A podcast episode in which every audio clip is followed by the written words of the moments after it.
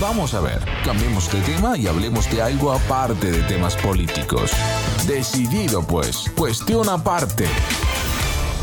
Los Juegos Olímpicos de Pekín 2022, inaugurados el pasado 4 de febrero, han sido marcados en su primera mitad, entre otros acontecimientos relevantes, por una brillante actuación de los esquiadores rusos.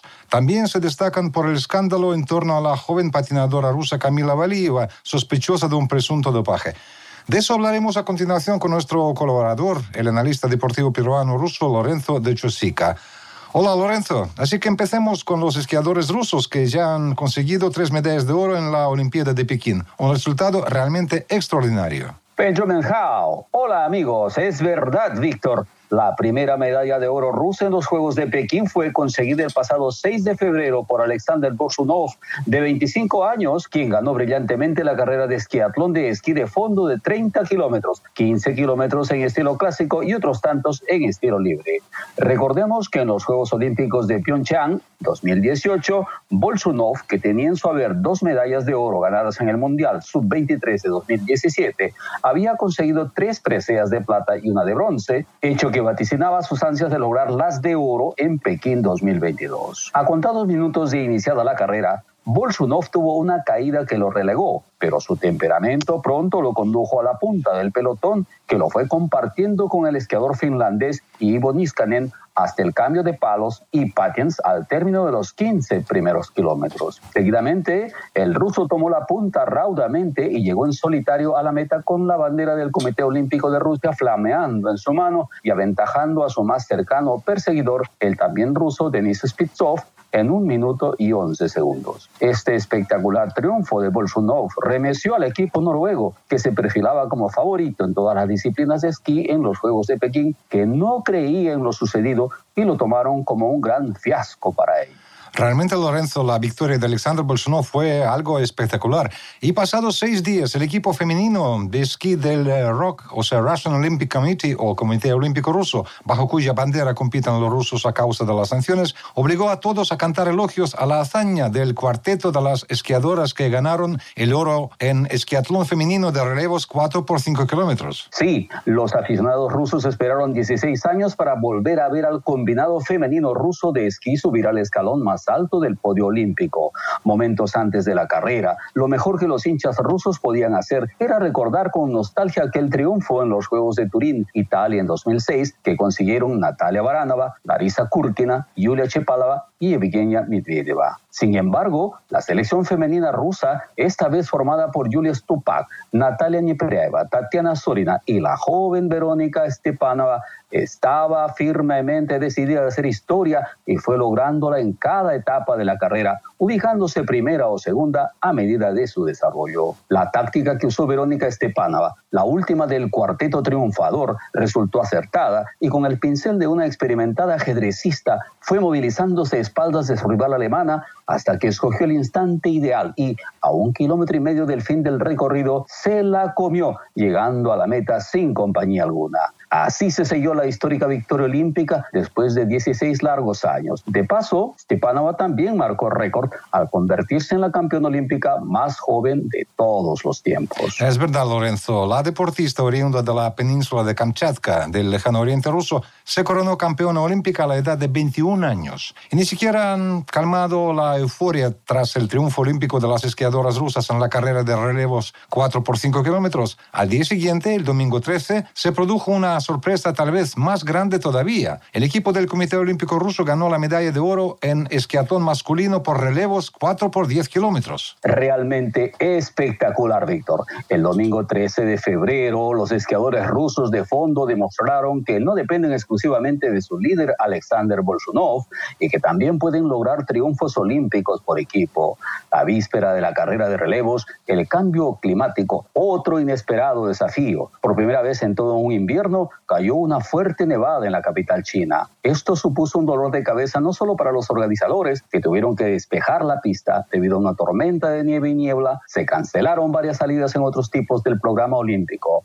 Los problemas antes de la carrera aparecieron entre el personal de servicio técnico, que se vio obligado a preparar urgentemente los esquís para las nuevas condiciones, y entre los entrenadores, muchos de los cuales ya habían desarrollado tácticas para la competición, y claro está, entre los propios atletas. Alexei Chervotkin, de 26 años, fue el que corrió la primera etapa e inmediatamente se hizo de la punta del pelotón. El deslizamiento era difícil para todos los esquiadores, pero al término de la primera vuelta, él ya aventajaba por 6,6 segundos a su perseguidor. Al terminar su etapa, pasó la posta a Alexander Borsunov quien disfrutando de la caída de nieve y a paso gallardo alargó por la ruta la diferencia hasta 45 segundos. Daba la impresión que la carrera se había convertido en un máster de los esquiadores del Comité Olímpico de Rusia para los novatos esquiadores de otros países avasallados, demostrando rostros de aflicción e impotencia competitiva.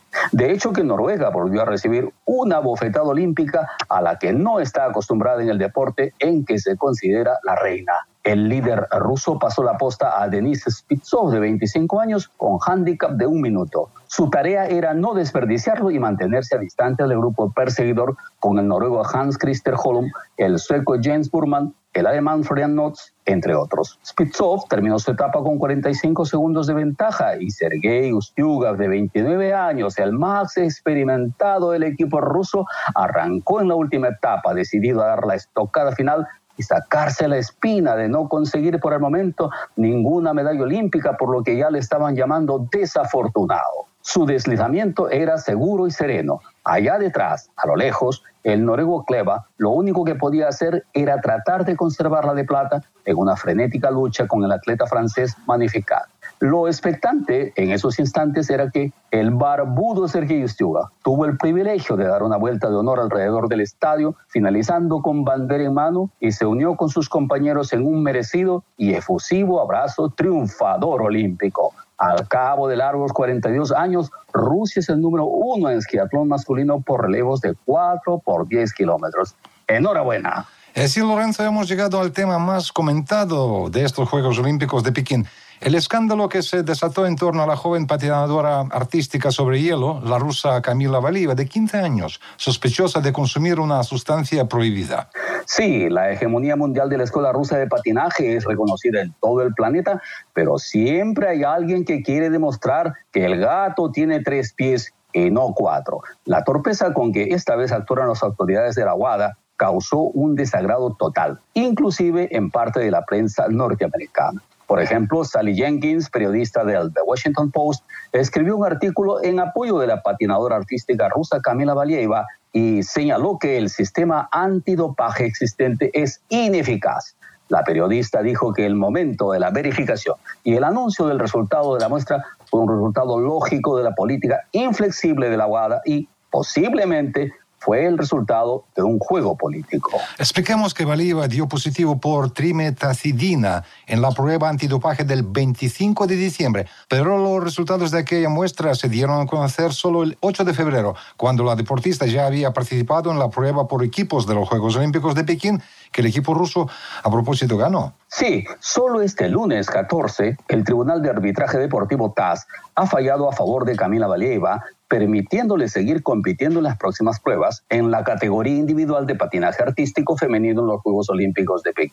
El tribunal comunicó que ha desestimado las demandas presentadas por la Agencia Mundial Antidopaje WADA, el Comité Olímpico Internacional y la Unión Internacional de Patinaje, debido a serios fallos asociados con la notificación tardía de los resultados del control antidopaje de Valieva. El presidente de la Federación Rusa de Patinaje Artístico ha saludado la decisión del TAS de no apartar a la patinadora Camila Valieva de los Juegos Olímpicos, declarando que lo único que se puede decir en esta situación es que el sentido común y la justicia prevalecieron. Así pues, deseamos a Camila Valieva sumar a su primera medalla de oro de Pekín al menos una más del mismo valor para la alegría de sus fans por todo el mundo.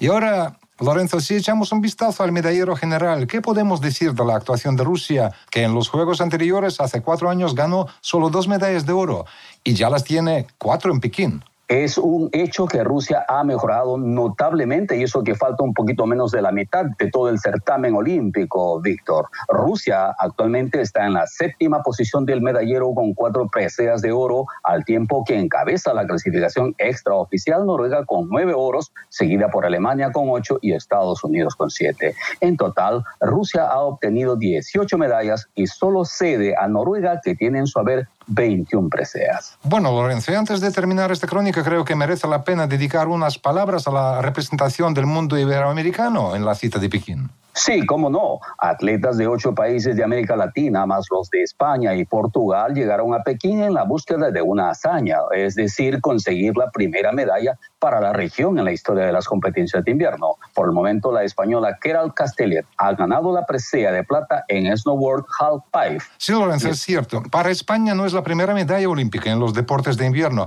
Hace cuatro años las había dos, ambas de bronce. Sin embargo, Keral Castellet, de 32 años, merece una mención especial. Es que en su quinta Olimpiada, en la que la deportista española por fin pudo subir al podio, cumpliendo un sueño deseado desde su debut olímpico en Turín 2006. Escuchemos lo que dijo poco después de ganar la plata el pasado 10 de febrero. Aún me cuesta creerlo. Es increíble lo que ha pasado hoy. Son muchos años de, trabajo, de, sacrificios y, y, bueno, cuando digo muchos años, media vida persiguiéndolo y cuando esto ocurre es como, jolín, cuesta creerlo. Las emociones han sido inexplicables. La verdad que cuando ha terminado la competición, lo primero que me ha venido a la cabeza es como sabía que estaban mis padres y mis amigos estaban reunidos juntos y que, que estaban viendo la competición desde casa, solo podía pensar en ellos. Estoy donde estoy gracias a, a mi familia, a mis amigos que me han apoyado desde el principio. De Pekín, yo creo que la frase que, que me llevo de, de este viaje es que nada bueno llega fácil. Nada bueno llega fácil, afirma la deportista española. Y tiene toda la razón. Bueno, pues te agradezco, Lorenzo, por participar en este espacio. En una semana creo que volveremos a encontrarnos para hacer el balance final de los Juegos Olímpicos de Pekín, que finalizan el 20 de febrero. Sí, lo haremos con mucho gusto, Víctor. Hasta pronto, amigos.